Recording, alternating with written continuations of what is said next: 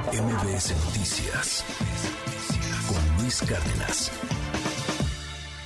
El día de ayer se armó la de Dios es Padre en la Cámara de Diputados. Eh, Santiago Krill eh, no deja que haya una escolta, una banda de guerra, dice el presidente, porque bueno, estaban armados y bueno, pues algunos en la oposición, eh, bueno, en la oposición lo están aplaudiendo, en la oposición federal, en el oficialismo, pues lo están tundiendo. País muy polarizado, ya lo hemos estado platicando. El presidente de la República reaccionó hace minutos a este tema, pero primero la crónica de lo que sucedió ayer es de Angélica Melín. Adelante, Angélica.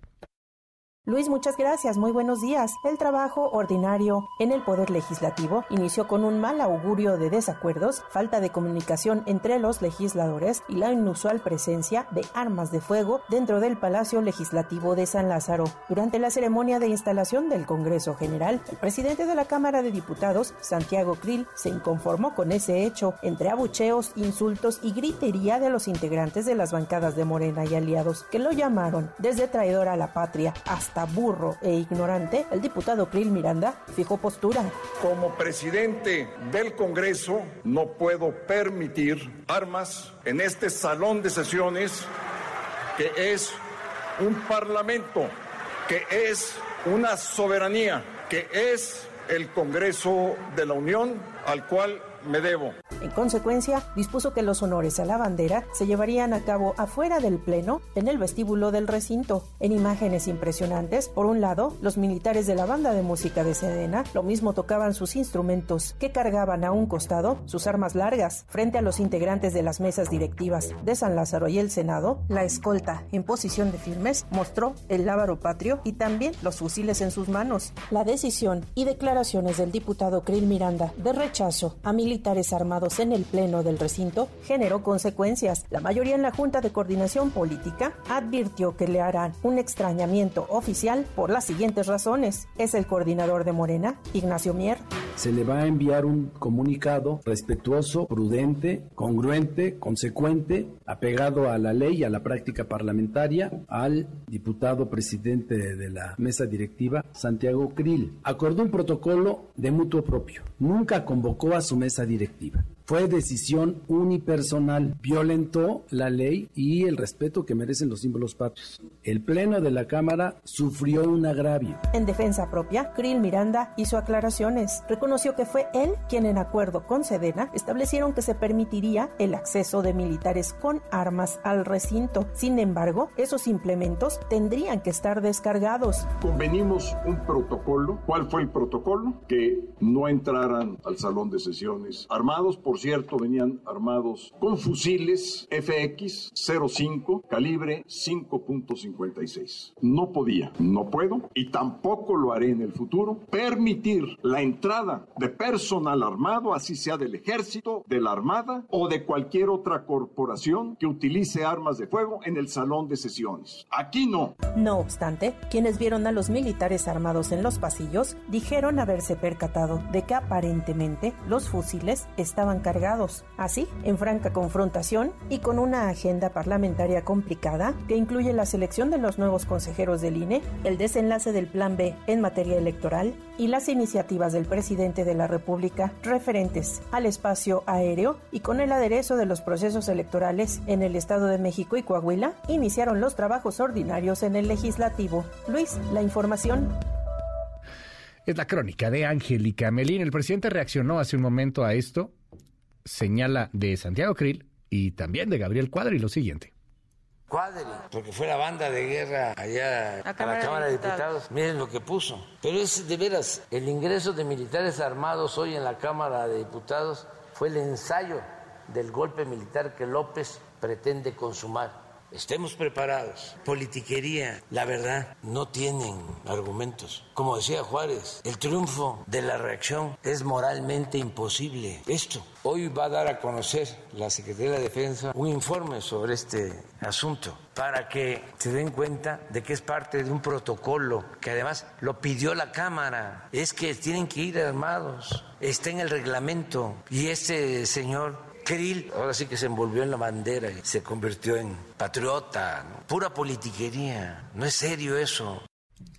Bueno, y está aquí con nosotros la senadora Kenia López Rabadán, que además le tocó ayer este asunto, ¿no? La apertura del periodo ordinario de sesiones. Bienvenida, Kenia, ¿cómo estás? Muchísimas gracias, querido Luis. Sí, la verdad es que una escena, por decirlo menos, terrible. Me refiero a la pluralidad y al entendimiento entre los partidos políticos y yo diría incluso al respeto a los mexicanos. Eh, digamos, eh, todo empieza así, ¿no?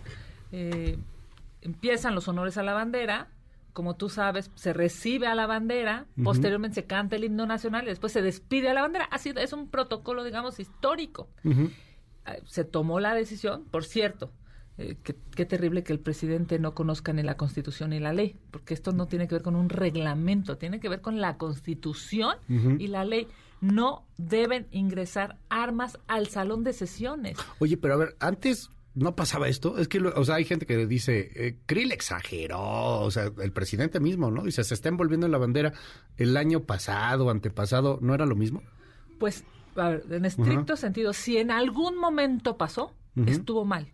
Okay. Lo que dice la Constitución. Porque, a ver, es claro que tú no puedes permitir armas en el salón de pleno, porque tuvimos una historia revolucionaria terrible, Luis, ¿no? Cuando se metían, digamos, a sesionar no, pues hubo balazos en algún momento, mataron a alguien, o sea, sí ha pasado mucho. Claro, con, con, pistolas y amenazar a los legisladores. Esa historia, digamos, que nos dejó claro que además pues, no puedes tú hablar o defender una postura si alguien tiene una pistola enfrente de ti, así, así de elemental. Entonces, claramente no pueden en quien sea. O sea, me refiero ni un legislador, ni un legislador del gobierno, ni uno de la oposición, ni la Sedena. Nadie puede entrar a el recinto, al salón de sesiones con armas. ¿Qué es lo que se decidió? Hacer los honores a la bandera en, eh, digamos, en la, en, la antesala, eh, en previa, exacto, previa al eh, recinto. Pero los señores y las señoras de Morena y del PT, a mí me impresionaba, empezaron a gritar, pero de una manera desaforada, de esa, esa necesidad de violencia, de agresión. No fueron capaces de esperar a que terminara el protocolo. Claro, porque además, a ver, estábamos en abriendo la sesión del Congreso, así inicia, digamos, así inician los de Morena, ¿no? Gritando, agrediendo, ofendiendo hay dos visiones de país. Pues sí. Sí, porque habrá quien diga es que empezó Krill porque él, anda, o sea, ¿para qué anda de provocador? A eso iba, a eso iba. Hay dos visiones de país, ¿no?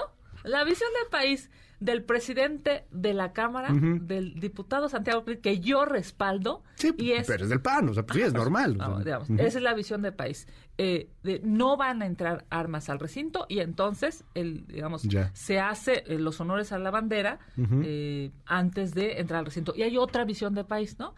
Que es la visión de país de Morena y PT y el, este diputado Noroña que empezó a gritar de una manera de verdad inentendible. Entre otras cosas, me parece porque les encanta llamar la atención y querer, ¿no? Este, llevarse la nota. Y la verdad es que fue una vergüenza porque entre otras cosas en esta, digamos, en este no entendimiento de la ley de la Constitución, incluso no aprobaron el acta, Luis, de la sesión anterior, ¿no?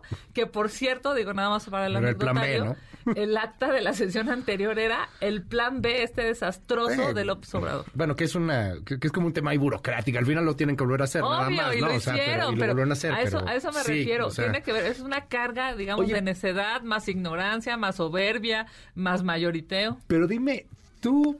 Eh, como senadora de la República te enfrentas a esto y, vas a empezar en este tema, en donde estamos iniciando el primer día de sesión. Literal. O sea, va a estar bien intenso. La polarización está a más no poder. Ahorita platicamos del plan B y, lo que va a pasar en, la Cámara de Senadores, si les van o no les van a, a aplicar la famosa aplanadora. Pero dime algo, Kenia. ¿Cómo sientes el país como representante? Porque tú también has dado discursos bien polarizantes. O sea, tú eres anti López Obrador y, le has dicho de cosas al presidente y a los secretarios que van a comparecer. O sea, tú eres parte de un espectro polarizante. ¿Cómo ves el país? ¿Qué quieres de este país? Yo solo le entregué un detector de mentiras al secretario de ah, Gobernación porque sabía que López Obrador le iba a mentir. A ver, digo, es, es algo eh, anecdótico, pero real. A ver, tienes razón. Sí, pero subes con todo y sí, te vas fuerte. Aunque no haya un secretario, eres muy polémica en ese aspecto. O sea, te ubican a ti, eh, está Lili Telles también, por ejemplo, o sea, dentro del Senado de esta bancada en el PAN, pues como voces muy, muy polarizantes. A ver, es cierto, porque lastimosamente, Luis, el presidente López Obrador, desde el día uno de su gobierno, empezó a dividir a los mexicanos. Se empezó a generar esta visión, terrible por cierto, de que si no estás con él, estás contra él. Y empezó a estigmatizarnos como adversarios. Nunca en cuatro años, yo estoy entregando mi informe de cuatro años de labores, Luis, nunca en cuatro años el presidente de la República se ha sentado con la oposición en el Senado. Al contrario, nos ha señalado, nos ha mencionado, ha dicho mentiras acerca de, eh, digamos, posiciones que nosotros hemos tenido. Y como está absolutamente polarizado por decisión del presidente de la República, nosotros, Luis, evidentemente tenemos que entonces fijar una posición, porque yo estoy consciente que hay millones de mexicanos que no piensan como López Obrador y que quieren una voz en el Congreso. Y yo soy justamente esa voz que busca representar a millones de mexicanos que dicen, oigan, ya basta, ya basta con la falta de medicamentos. Eh, para niños contra el cáncer. Ya falta de esta, digamos, ya basta de esta destrucción en, en, contra de las instituciones que nos hemos dado como el INE. El problema de destruir al INE es que en estricto sentido lo que va a pasar es que tu voto, mi voto, el voto de quienes nos escuchan, no va a contar. Y eso es terrible.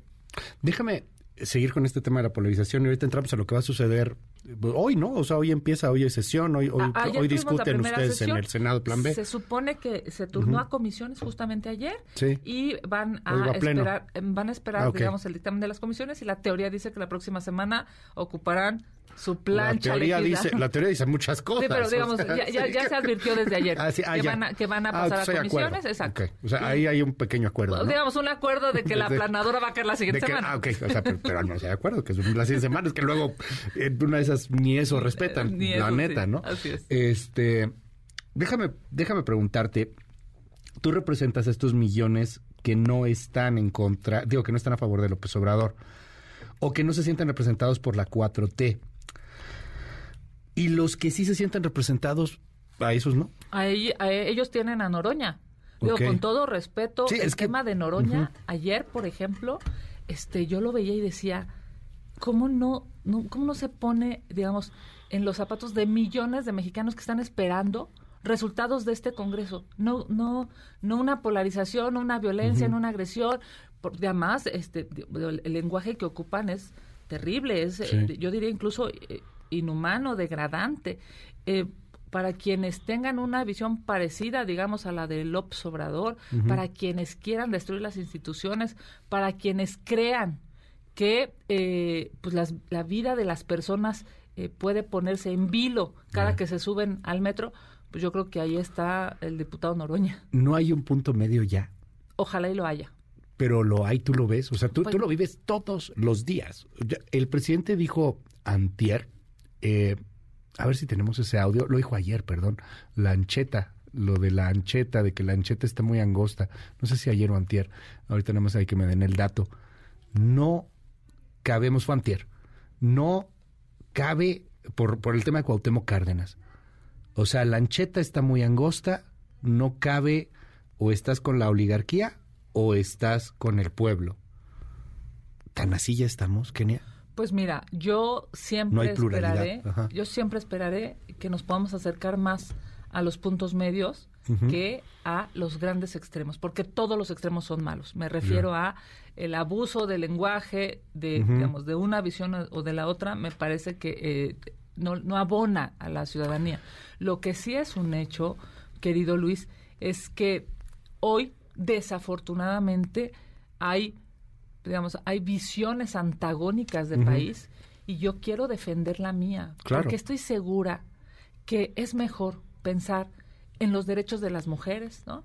Que pensar en, eh, no sé, en una obsesión por gastar eh, cientos de miles de millones de pesos en una obra que no funciona. ¿No? Ah, es muy claro, es claro, digamos, es, muy claro. Yo estoy convencida que si el dinero que se tiró, no se gastó, no se invirtió, se tiró en un aeropuerto que hoy no tiene vuelos, se hubiera ocupado para dar medicinas y para mejorar el sistema de salud en este país, estaríamos en mejores condiciones.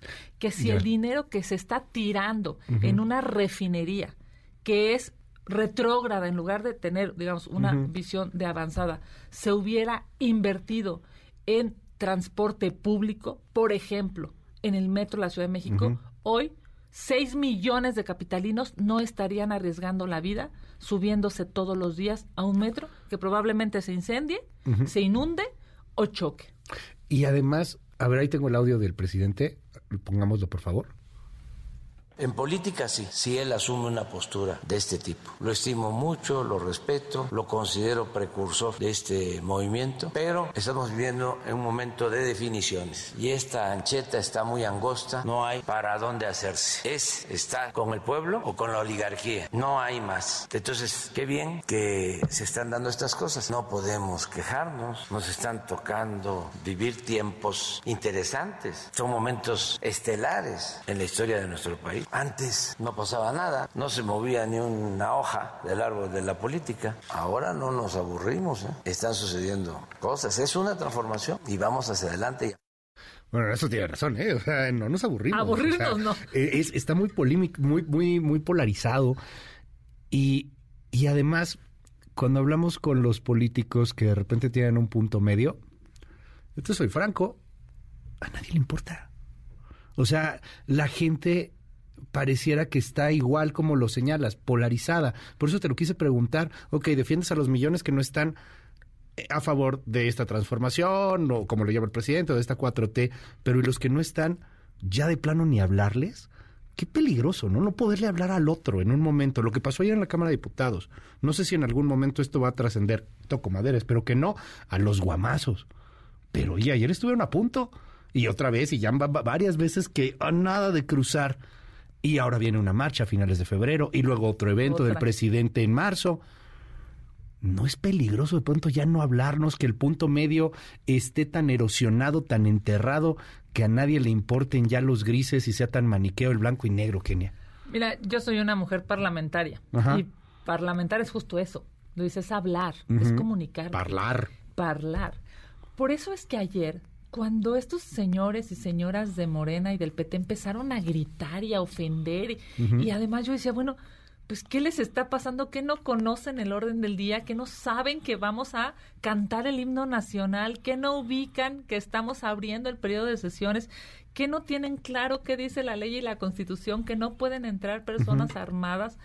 Eh, y empezaron, digamos, estos gritos y este abuso de lenguaje por supuesto que yo te diría, ahí pues es la claudicación del Parlamento. Ahí, porque, porque entonces ya no te hablas, solamente hay una, una posición, que es la única que escuchaban ellos, porque sus gritos, digamos, ensordecían, ¿no? Cualquier cosa que les dijera, incluso el propio presidente de la Cámara, que tenía la verdad, la razón y la ley de su lado. Yo te diría, yo creo que estamos obligados, todos los partidos y todos los políticos, incluso todos los ciudadanos, ¿no? los quienes están en las redes sociales, quienes escriben, eh, quienes, eh, pues, digamos, dialogan, comentan o, violentan. Todos estamos obligados a tratar de construir un mejor país con la visión que tengas, a tratar de construir un mejor país porque hoy México lo necesita. El presidente de la República dice que no nos aburrimos. cuál sí, que no nos aburrimos. Ajá. Pues yo diría, ¿cómo te vas a aburrir si hay más millones de pobres con su gobierno? No, no te aburres, tienes que salir a buscar la comida, tienes que salir a buscar el desarrollo de tu vida y el de tus hijos. Es obvio, Luis, que el Señor está pues viviendo en un privilegio. Y ahí.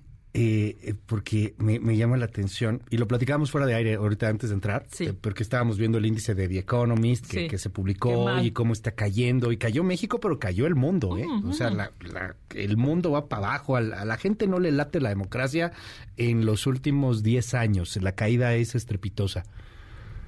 Me dices, y tienes toda la razón, hay gente que está bien desesperada porque quiere salir a la calle y, tiene que buscar llevarle a comer a sus hijos, y, la gente que está en lugares como eh, Michoacán o Guerrero, Sinaloa, Sonora, Tamaulipas, no sé, el que quieras, este hijo de Guanajuato, eh, de repente pues, me mataron a alguien, salgo a la calle y en una de esas me disparan, la señora a la que mataron en el Ministerio Público, la nota que dábamos ayer, este digo que sucedió que lo damos hoy. Eh, muchos de ellos votan por, por, este, por esta transformación. Mucha de esta gente siente que ustedes les fallaron, que la democracia les falló. Y pongo, porque tú además eres una mujer de mundo, conoces lo que está pasando en, en el planeta. Ve el Perú. El Perú está incendiado y no por Pedro Castillo. La gente no está en contra del hombre que quiso disolver el Congreso. Al contrario, la gente sale a la calle y dice, regrésenme a mi caudillo. ¿Qué hace una parlamentaria cuando el Parlamento se queda mudo? Y, que y, da paso a los gritos, Kenia. Sí, a ver, sin lugar a dudas, digamos, cada vez vemos un planeta más polarizado. Incluso ni siquiera el país, pues, ¿no? Un planeta más polarizado porque, entre otras cosas, hay una desigualdad que está lastimando y que está, digamos, erosionando a las familias que esta movilidad social, esta posibilidad de salir adelante, Luis, se vuelve bien complicada. Mira, yo decía eh, ayer en mi informe legislativo, yo vengo de una familia, mi mamá tenía una cocina económica, Luis, ¿no? Y con una cocina económica sacó adelante a mis cinco hermanos y a mí. es, esa movilidad... A seis hijos. A seis hijos, ¿no? Esa movilidad social que se podía tener antes, hace 30, 40, ¿A ti te va mejor que a tu mamá? Sin lugar a dudas, yo he tenido mis hermanos. A ver, mi mamá terminó una carrera técnica y ahí se quedó. No, no pudo avanzar más. Mi abuela, vamos, ni siquiera pudo ir a la primaria, ¿no? Esto se llamaba movilidad social. Sí, o sea, te iba mejor que tus abuelos. Mi abuela no terminó la primaria, mi mamá acabó una carrera técnica y yo estoy terminando un doctorado. Para, digamos, eso se llama poder, gracias a Dios, a la vida, a las circunstancias, al trabajo, poder Movilidad Social, Exacto, ¿no? Moverte socialmente. Hoy es muy difícil una movilidad social. Porque si tus circunstancias, mi, abuela era de Guerrero, Luis, mi yo soy eh, de la Ciudad de México, pero imagínate hoy en este momento a un joven de 14 años en la sierra, o en la costa. Es muy difícil salir adelante porque el crimen organizado te copta, porque no hay una escuela de calidad que te pueda hacer formar parte, digamos, de, de, esta lucha en términos técnicos con otras escuelas o con otros países. Entonces, obviamente ante esa realidad que es muy lastimosa, lo que nosotros tendríamos que estar haciendo como país, como servidores públicos es intentar que la gente pueda salir adelante, pueda construir un mejor futuro, pueda tener prosperidad. El problema de este gobierno, que de verdad yo no lo puedo compartir, Luis, es que quiere la mediocridad para poder manipular las próximas elecciones y las que siguen y las que siguen y las que siguen. Y eso, además de ser inhumano, porque va en contra, digamos, del desarrollo de las personas, por supuesto que es inmoral. Obviamente, yo estoy convencida de que la gente necesita tener las herramientas para poder salir adelante. Una buena escuela, un buen hospital, una buena carretera, una buena luminaria para que no te toquen, no te violen o no te maten si eres mujer. Y de acuerdo, pero ¿cómo le hablas a ellos que no creen en ti? A ellos que no tienen ya una movilidad social, a, a una generación que está cancelada en su futuro cuando tú ves a los chavos menores de 30, de 25, pregúntale si tienen seguro social. No tienen. No, no. Pregúntale si tienen pensión. ¿Qué pensión? O, casa.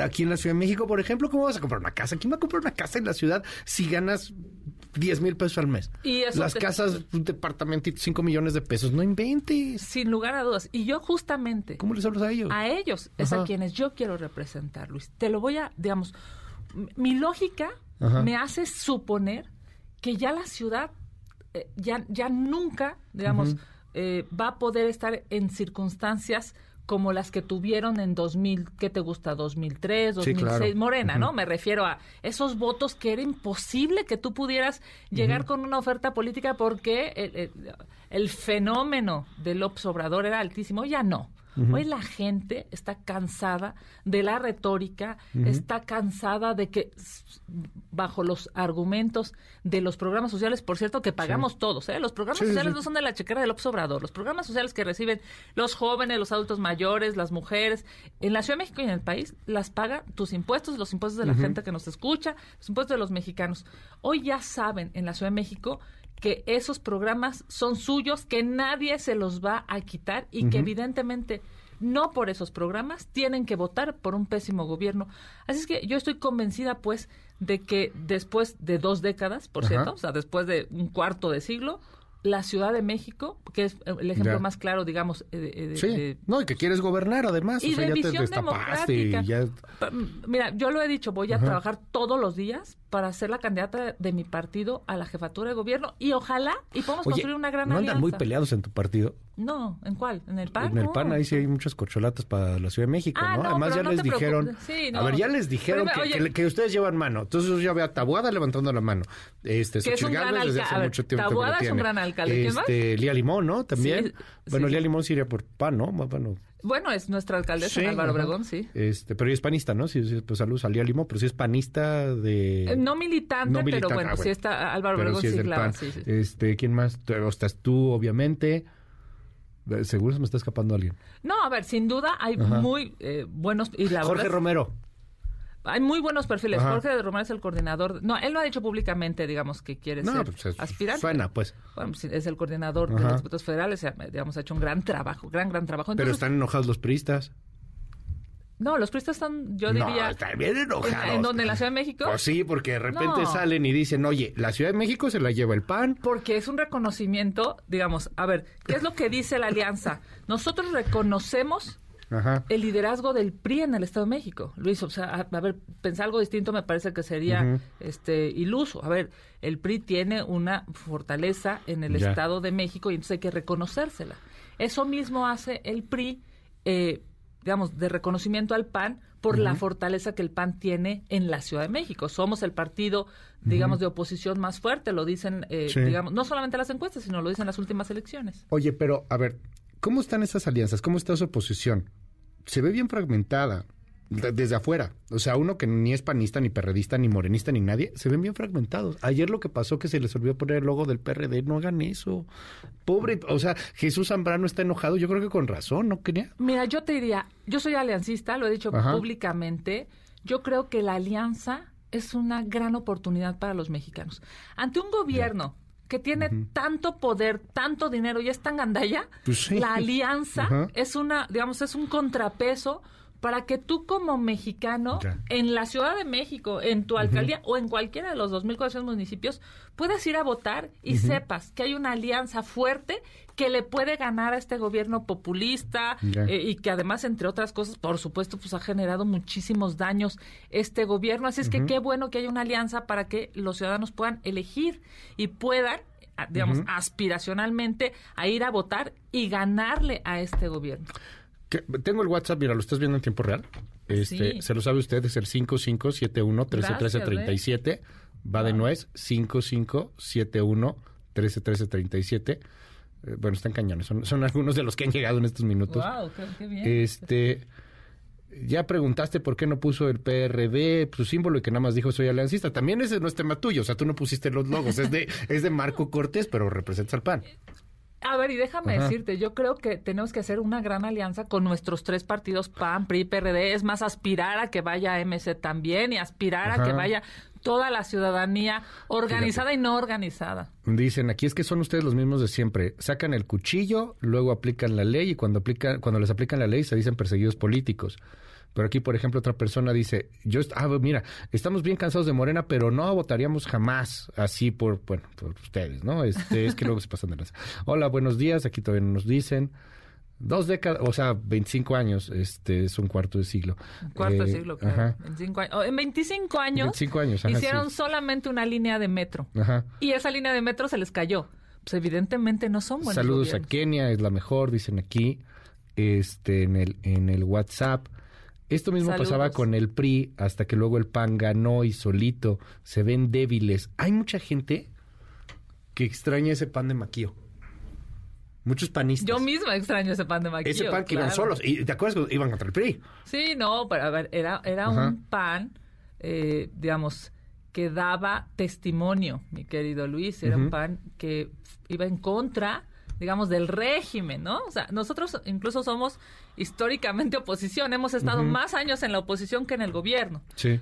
Y yo sí creo, por supuesto, que hay que digamos, continuar con los ideales de Gómez Morín, de Maquío, esos ideales de hombres y mujeres que sabiendo que había mucho poder del otro lado, ¿no?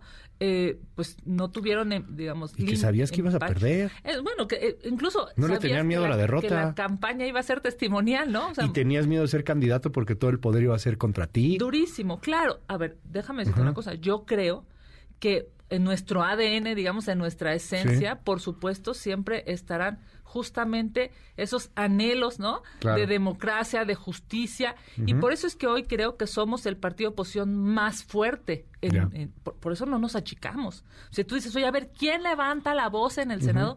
Pues la verdad, la verdad es que somos los panistas, ¿no? Y a veces las mujeres, ¿no? Claro, no, a ver, son, yo te lo decía hace rato, o sea, son las voces quizá más polarizantes en el Senado, en ese lado, y, no lo digo, es que hoy todo está polarizado. Xochitl, Galvez, está Lilitis, estás tú, las tres del PAN. Sí, y mis amigas y compañeras ambas, y yo diría, pues sí se necesita hoy ser valiente. o sea, no, es un, es un momento trascendente de defensa de las instituciones. Imagínate cuántas veces no nos habrá buscado el gobierno, ¿no? Intentado, este, así como de estas, algo habrán hecho mal. Y ya vieron que no, llevamos cuatro años, ¿no? Este, y hemos sido, digamos, críticas, hemos sido fuertes, yo lo he dicho claramente, sí soy oposición, pero también soy propuesta, ¿no? Soy la mujer, querido Luis, a la que más iniciativas le ha aprobado el Congreso mexicano. Yo tengo más de 250 iniciativas y puntos de acuerdo eh, en el Senado de la República.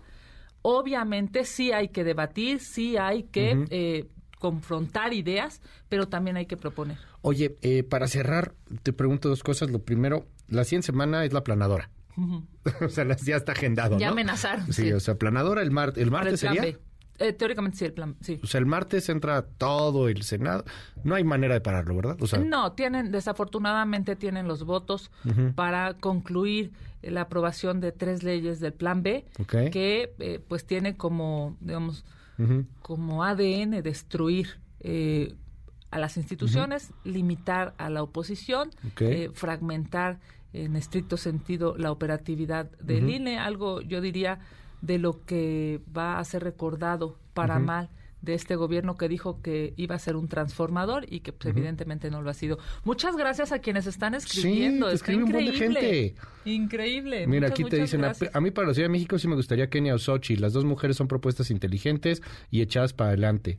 Muchas bueno, aquí tienes admiradores, guapísima Kenia López. Gracias. Aquí dicen, yo creo que ella nada más dice puros gritos y dice muchas mentiras. Sí estamos polarizados, Kenia. Gracias estamos por polarizados. está muy bien. O sea, fíjate nada más. O sea, es uno, uno, uno, uno, uno padre, uno no, uno padre, uno no, uno padre. O sea, uno padre para ti, pues, no, y uno padre para otra persona. Hasta quienes escriben, digamos, exacto. Algo que puede no gustarles, la verdad es que muchas gracias por su tiempo. No, hombre. Eh, y bueno, para cerrar, este, ¿qué Ciudad de México? ¿Cómo lo ves? Ya lo platicábamos hace un momento, pero no están divididos de verdad. No, yo estoy convencida que vamos a ser una gran alianza en la Ciudad de México. No solamente partidos, sino también una gran alianza ciudadana. Y por supuesto que Morena va a perder en 2024 su bastión que es la Ciudad de México, y por supuesto que la alianza de oposición va a ganar. Ya lo demostramos, digamos, en 2021 ganamos la mayoría de las alcaldías y estuvimos a muy pocos votos de ganar también Gustavo Madero y también Xochimilco. Así es que, por supuesto, todas y todos quienes hemos dicho públicamente que aspiramos a esa candidatura, estoy convencida, nos vamos a poner de acuerdo porque hay una premisa mayor y es construir una mejor ciudad para los capitalinos porque ya merecemos un buen gobierno. Es Kenia López Rabadán, senadora de la República del Partido Acción Nacional. Gracias, Kenia, por estos minutos aquí en MBS. Gracias por venir. Y, bueno, pues seguimos de cerca lo que están haciendo. Muchísimas gracias, querido Luis. Un abrazo y el mejor de los días. Muchísimas gracias. MBS Noticias con Luis Cárdenas.